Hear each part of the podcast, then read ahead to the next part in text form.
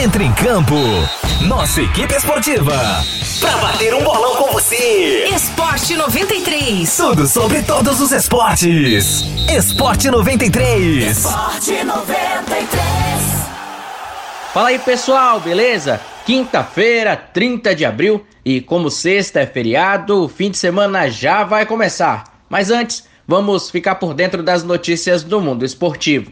Eu sou Rafael Lima e o Esporte 93 tá no ar.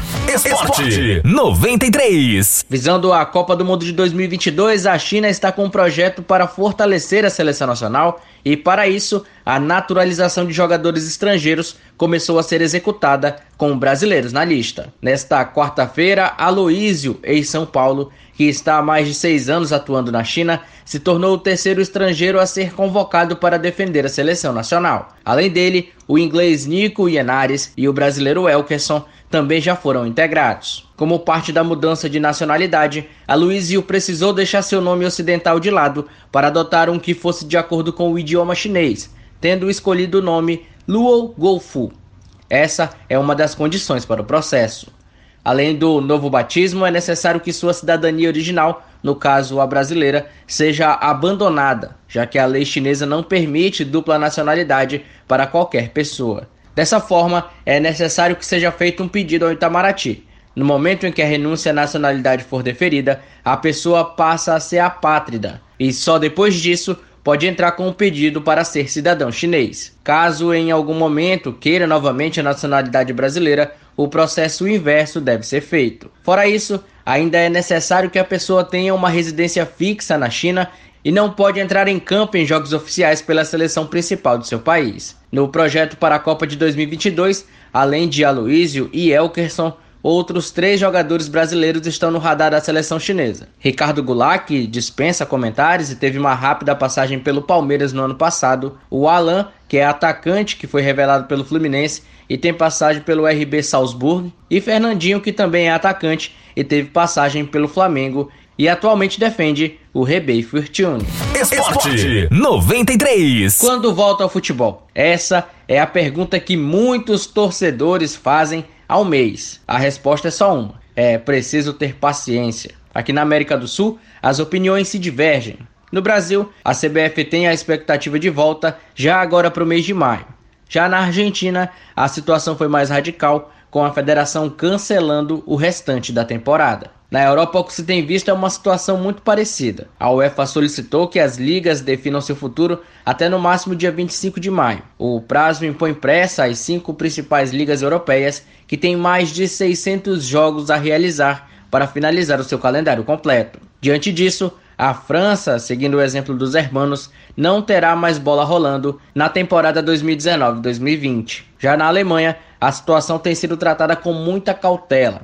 Embora boa parte dos clubes tenha voltado a treinar, o plano de retomar a Bundesliga a partir do dia 9 de maio deve ser revisto, já que falta a aprovação do governo alemão. A Espanha já tem um cronograma montado para voltar ao futebol. A partir do dia 4 de maio, portanto na próxima segunda-feira, os jogadores poderão retomar aos centros de treinamentos para as atividades individuais. A partir do dia 18, trabalhos em grupo serão permitidos.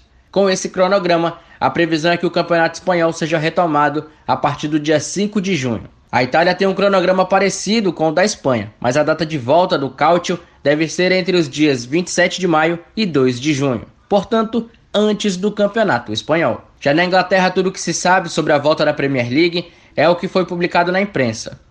Clubes, Liga e o governo britânico ainda não se manifestaram oficialmente sobre as possibilidades. A última informação concreta, segundo o jornal The Times, é que há um plano para finalizar a temporada entre 8 de junho e 27 de julho. No fim, a palavra do momento para os fãs do futebol é a mesma: paciência. Esporte 93. E quinta-feira, você já sabe, é dia de ouvir alguém falar do amor pelo time do coração. Hoje é dia do. Momento.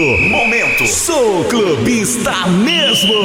Alô, nação corintiana. Sou o John Félix do Jockey Clube, Coritiano Roxo. Um jogo marcante para mim foi a final do Campeonato Paulista de 99, onde no primeiro jogo o Timão venceu o Palmeiras por 3 a 0. Na ocasião, eles jogaram com o time reserva. A grande cena marcante ficou para o segundo jogo, já com o placar de 2 a 2 definido. O Edilson Capetinha começou a fazer embaixadinha tirando onda com os porcos. Sem dúvidas, essa cena é marcante para todos nós corintianos. Em uma entrevista do velho Vamp, ele acabou comentando que isso foi planejado por conta que o Corinthians semanas atrás tinha sido eliminado na Libertadores por eles. Um abraço a todos, valeu! Momento, momento, sou clubista mesmo! Ouvinte, é isso, o programa de hoje fica por aqui. Mas amanhã a gente está de volta. Lembrando que o Esporte 93 já está disponível no Spotify e também no Deezer. É só pesquisar Rádio 93 FM RR. A produção deste conteúdo é da nossa central de jornalismo. Eu sou Rafael Lima para o Esporte 93. Esporte 93. A seleção da 93 entra em concentração. Mais informações esportivas amanhã